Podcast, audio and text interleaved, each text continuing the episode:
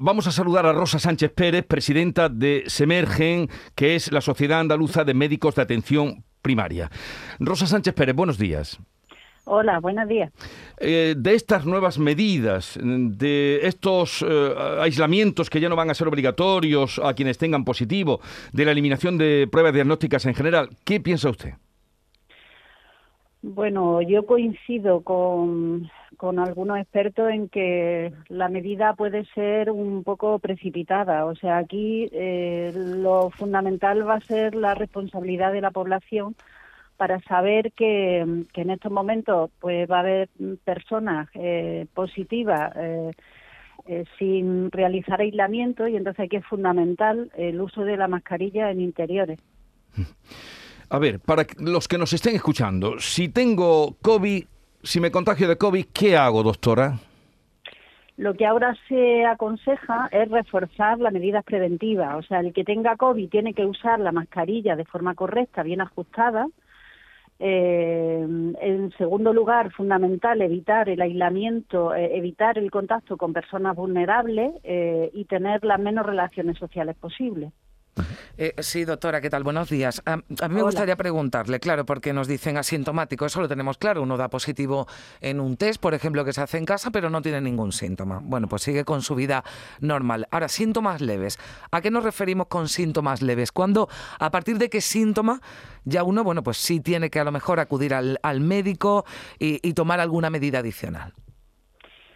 En principio, la indicación de prueba eh, está indicada cuando hay cuadros de fiebre alta, una tos persistente, síntomas de ruido de pecho, de dificultad respiratoria. Si es un cuadro catarral, que puede ser congestión nasal, eh, algo de moco, un poco de tos, lo que todos entendemos por un catarro eh, leve, eso en principio no se va a realizar ningún test diagnóstico y los cuidados son tratamientos sintomáticos como un cuadro viral o un catarro como eh, toda la vida.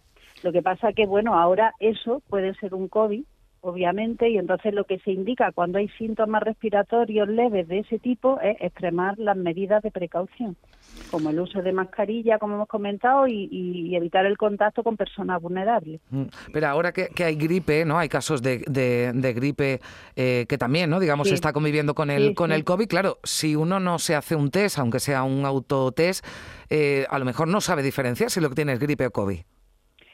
Claro, es que los síntomas son prácticamente, ahora con un cuadro gripal que también da fiebre alta, da dolores musculares, da cuadros de tos, es prácticamente indiferenciable un, un cuadro de otro. La, la, única forma que los diferencia es los test. Lo que pasa es que en los casos donde hay fiebre alta y, y síntomas respiratorios de mayor importancia, ahí sí que se pueden solicitar los test diagnósticos para mm. diferenciarlos. Mm.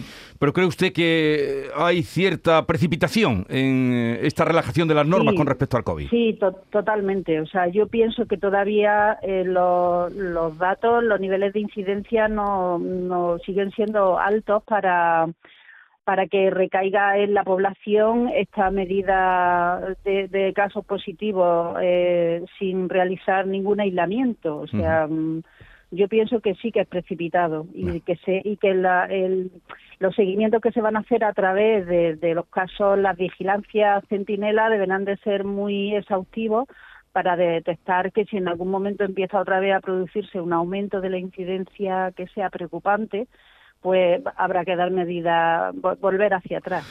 Ay, ojalá y no lleguemos a eso, pero en fin, ahí queda eh, su advertencia, doctora Rosa Sánchez Pérez, presidenta de la Sociedad Andaluza de Médicos de Atención Primaria. Un saludo y buenos días. Buenos días, muchas gracias.